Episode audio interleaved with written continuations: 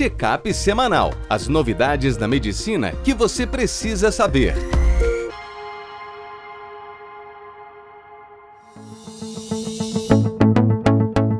Olá a todos, meu nome é Ronaldo Gismondi, eu sou editor-chefe médico do portal PebMed. Bem-vindos a mais uma edição do Check-up semanal com as novidades da medicina que você precisa saber para começar a semana atualizado. Hoje a gente vai falar de terapia antirretroviral TARV e risco de síndrome metabólica, DIL e risco de câncer ginecológico, fatores de risco para reganho de peso após uma cirurgia bariátrica, hipertensão pulmonar quando a gente tem uma doença intersticial do parênquima, e estatina se a gente faz dose máxima ou guiada por LDL. No primeiro texto, Isabel Cristina, nossa infectologista, quais as mudanças metabólicas associadas à TARV. A TARV, a terapia antirretroviral, ela progrediu muito de 20 anos para cá, tanto que o HIV passou a se tornar uma doença controlável e, com isso, uma sobrevida aumentada.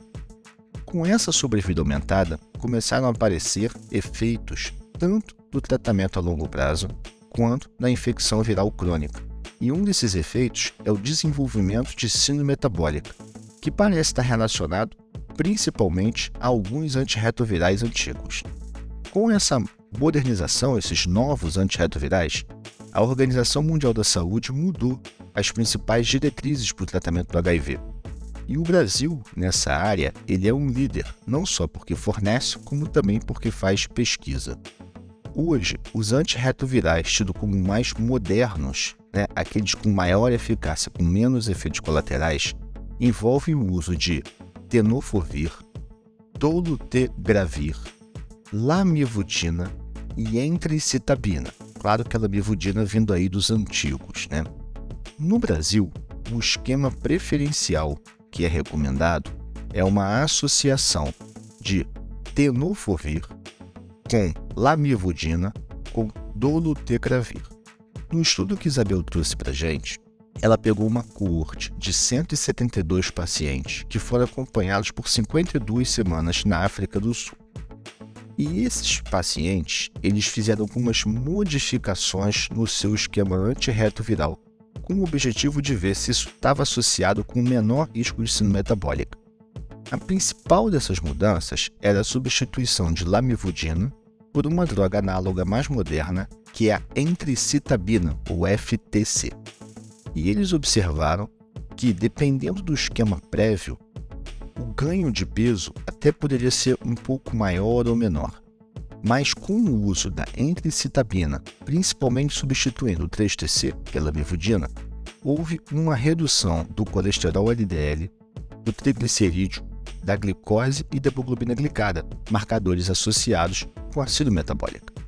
No segundo texto, Caio Ferreira trouxe para gente a associação entre DIL e câncer ginecológico.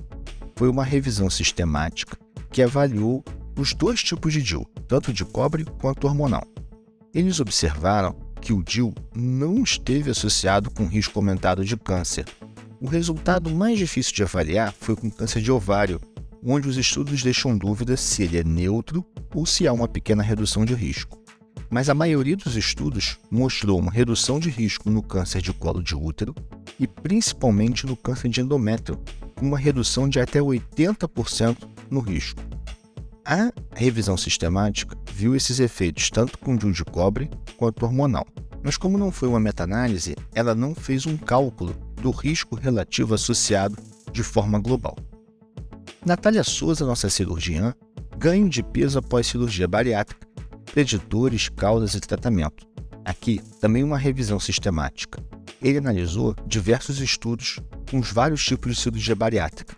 Nessa revisão, dois terços dos trabalhos fizeram sleeve, a gastrectomia vertical, e mais ou menos 20% foram estudos com bypass com Y de Hu.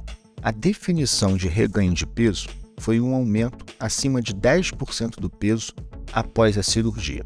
E eles viram que isso pode ocorrer em até dois terços dos pacientes em algumas cortes.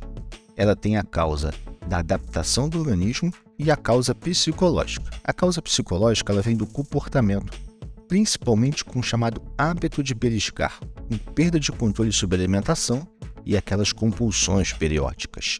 Na, na maioria dos estudos, esse é o fator mais comum. Porém, também tem questões anatômicas.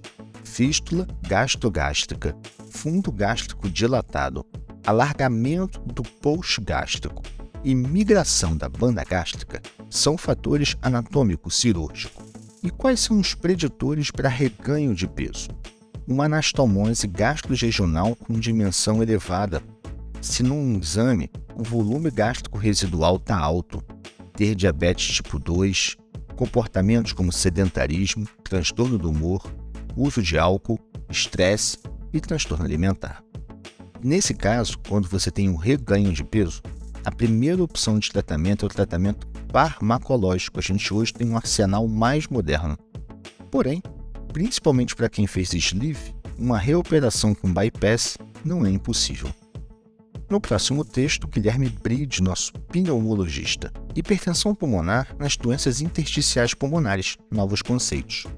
A hipertensão pulmonar ela tem cinco grupos de causa. O tipo 1 que é idiopático, aquele das cardiopatias, o associado ao parênquima pulmonar, o TEP crônico e um grupo de causas mais heterogêneo.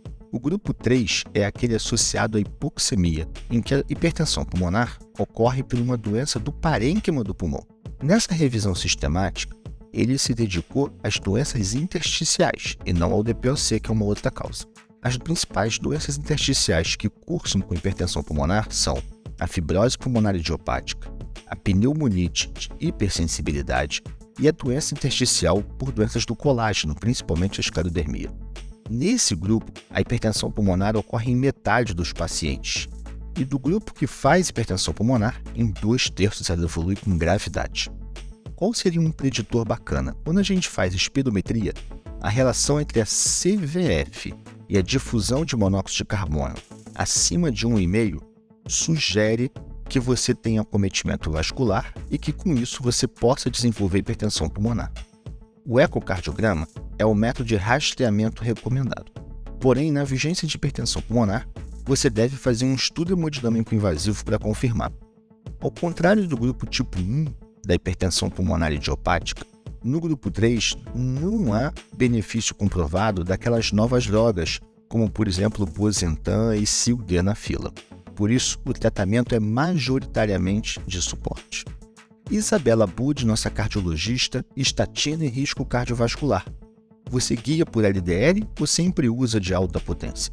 Na maioria das diretrizes, eles recomendam que, diante de um doente de muito alto risco ou de alto risco, você use uma estatina de alta potência com o objetivo de reduzir o LDL em no mínimo 50% e manter na dose máxima tolerada. Porém, durante muitos anos, a recomendação foi ter um LDL menor do que 70. Por que isso? Porque na maioria dos ensaios clínicos, as estatinas foram usadas na dose máxima possível, ao contrário do estudo baseado em meta, que era uma recomendação das diretrizes, mas que os ensaios clínicos não vinham adotando. Então, foi feito um estudo na Coreia do Sul, em 12 centros, em pacientes com doença coronariana estável ou síndrome coronariana aguda. Ele foi multicêntrico e randomizado, porém, foi um estudo aberto e de não inferioridade. As estatinas utilizadas foram rosuvastatina e atorvastatina. E eles observaram o seguinte: no início, até havia uma pequena diferença de LDL que não chegava a 3 mg por decilitro.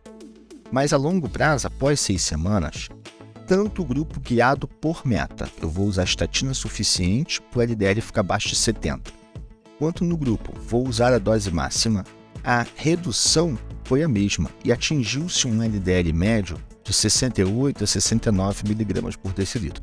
O desfecho em termos de evento cardiovascular, infarto, AVC e morte, ele foi semelhante entre os grupos, em torno de 8%, e atingiu o critério de não inferioridade. Com isso, esse estudo reforça a ideia de que essas duas recomendações que estão nas diretrizes, usar a dose máxima possível, ter pelo menos 50% de redução e manter o LDL abaixo de 70, são todas estratégias possíveis. O grande desafio nosso é convencer o nosso paciente a usar a estatina de alta potência, apesar dos mitos que existem na população e de muitas vezes na vigência de epidemia ele não está sentindo nada. Se você quiser se aprofundar sobre esses assuntos e muitos outros, www.pebmed.com.br. Um abraço e até a próxima.